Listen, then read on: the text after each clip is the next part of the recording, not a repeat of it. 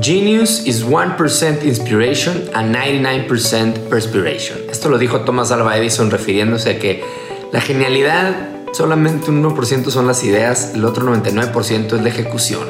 El que no ejecuta nunca va a lograr los resultados de un genio. Esto tiene todo el sentido del mundo y te lo quiero platicar porque para hacer realidad tus proyectos tienes que transpirar la camiseta, tienes que tener esas herramientas y esos sistemas y esas tácticas para hacer que las cosas sucedan. Y si quieres saber cuáles, aquí te voy a platicar en este video tres superhéroes o superpoderes que tienen todas las personas que ejecutan bien sus proyectos y que están logrando cosas extraordinarias. Punto número uno, el líder. Tú eres el líder, en primer lugar, de ti mismo, de tus propios proyectos. Este, la, administración de los proyectos o la ejecución de los proyectos no quiere decir que tengas que tener gente a tu cargo, pero si sí lo tienes, aunque no lo tengas, el papel del líder es el mismo, es completamente fundamental. No puedes delegar la selección de las personas que van a formar parte de ese equipo, por ejemplo. Si así como no puedes delegar el que alguien haga las cosas por ti, bueno, igual, si eres un líder, nunca delegues la selección y el desarrollo de tu gente. Eso recae en ti, tú tienes que enseñarles, tú tienes que ser esa persona que los mantiene motivados, porque si lo delegas, estás destinado al fracaso, ¿no? El fracaso está a la vuelta de la esquina, o sea, hay ciertos trabajos que el líder no puede delegar y este es número uno, ¿sí? reclutar a la gente adecuada, encontrar a la gente adecuada, traerla, desarrollarla, estarla motivando, ser justamente el líder. Cuando hay un líder débil, los proyectos van a caer. Punto número dos, necesitas una buena configuración de tu equipo. Este es el superpoder número dos, la gente. La fórmula ideal para que la ejecución se dé y para que las cosas sucedan es tener en tu equipo doers and dreamers.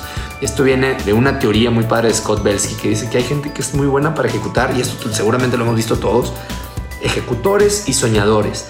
Si nomás tienes uno de los dos perfiles, vas a ejecutar y nunca vas a tener una inspiración que te lleve hacia una idea trascendental, hacia un gran, hacia un breakthrough. Si nomás tienes soñadores, pues nada más no la vamos a pasar soñando y nunca vamos a ejecutar. Necesitas que haya de las dos personas en tu equipo y hay inclusive un tercer perfil que Scott que le llama el incrementalista, que luego hablamos de eso, pero por lo pronto esta fórmula es sencilla. No Cuidado con cómo eres tú. Si eres doer, vas a tender a contratar doers o a poner doers en tu equipo. Si eres dreamer, vas a tender a, tener dreamers. Ese es un grave error. El verdadero líder que ejecuta con excelencia sabe manejar un equipo bimodal, doer and dreamer, y eso le va a hacer toda la diferencia. Y número tres, que esta es la más táctica y la más difícil, pero también la más importante probablemente, las operaciones. Necesitas un sistema operativo, necesitas un plan operativo para que las cosas sucedan. Si las cosas no tienen un plan, son solo un bonito deseo.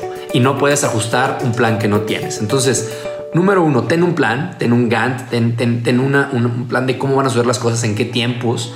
¿sí? Parte ese proyecto grandísimo en pequeños entregables intermedios, en pequeños proyectos, porque es bien importante cuando tenemos un proyecto tan grande que no vamos palomeando cosas, no vamos festejando esas pequeñas victorias, se pierde el momentum, se pierde el equipo, te pierdes tú. Entonces es bien importante que con esto de, tener un plan operativo, la gente vea más o menos cómo, va a cómo van a suceder las cosas, cómo esperamos que sucedan para poder ajustar ese plan. Sin plan es un bonito deseo. Entonces, número uno, ten un plan. Ahora, presupuesta, presupuesta bien el tiempo, presupuesta bien la gente, presupuesta bien la pasión que va a necesitar este proyecto. Y, ojo, estamos muy, muy acostumbrados a presupuestar basados en el pasado. ¿Sí? Todas las empresas presupuestamos ah, lo que pedí el año pasado más el 5%. No funciona así, hay que presupuestar para el futuro. Por eso necesitas dreamers, necesitas imaginar cómo se ve ese futuro, qué va a pasar, cómo te imaginas esa prospección y presupuestar para el futuro, no para el pasado. ¿sí?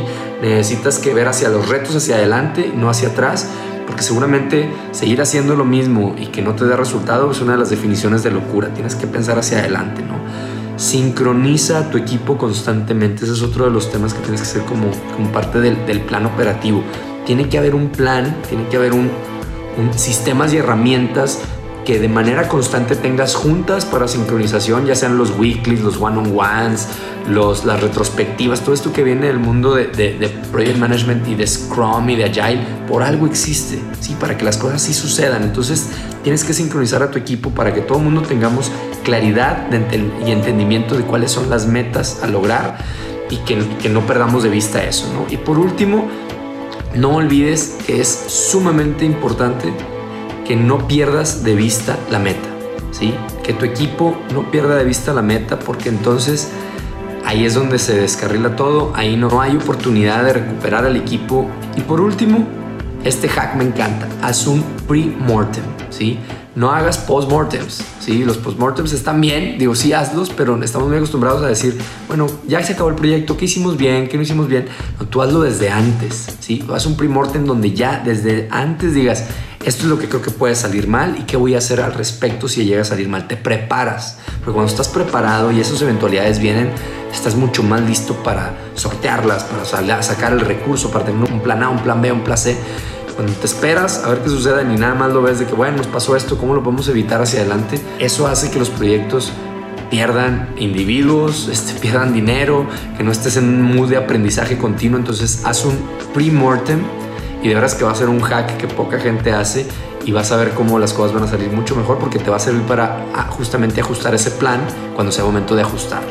Esos son algunos de los consejos que yo quisiera dejarte, muchos más, muchas más cosas que platicarte, este, por eso hablamos tanto de ejecución en Dare to Learn y tenemos cursos y pláticas de esto este, que nos encantará luego seguirte platicando, pero por hoy eso es lo que te quería platicar a sudar la camiseta porque las ideas, las ideas no valen queso. El panteón está lleno de ideas, pero son pocas las personas que las ejecutan y los que ejecutan son los verdaderos genios, ya lo dijo Thomas Alva Edison y hay que hacerle caso al genio de genios. Nos vemos pronto.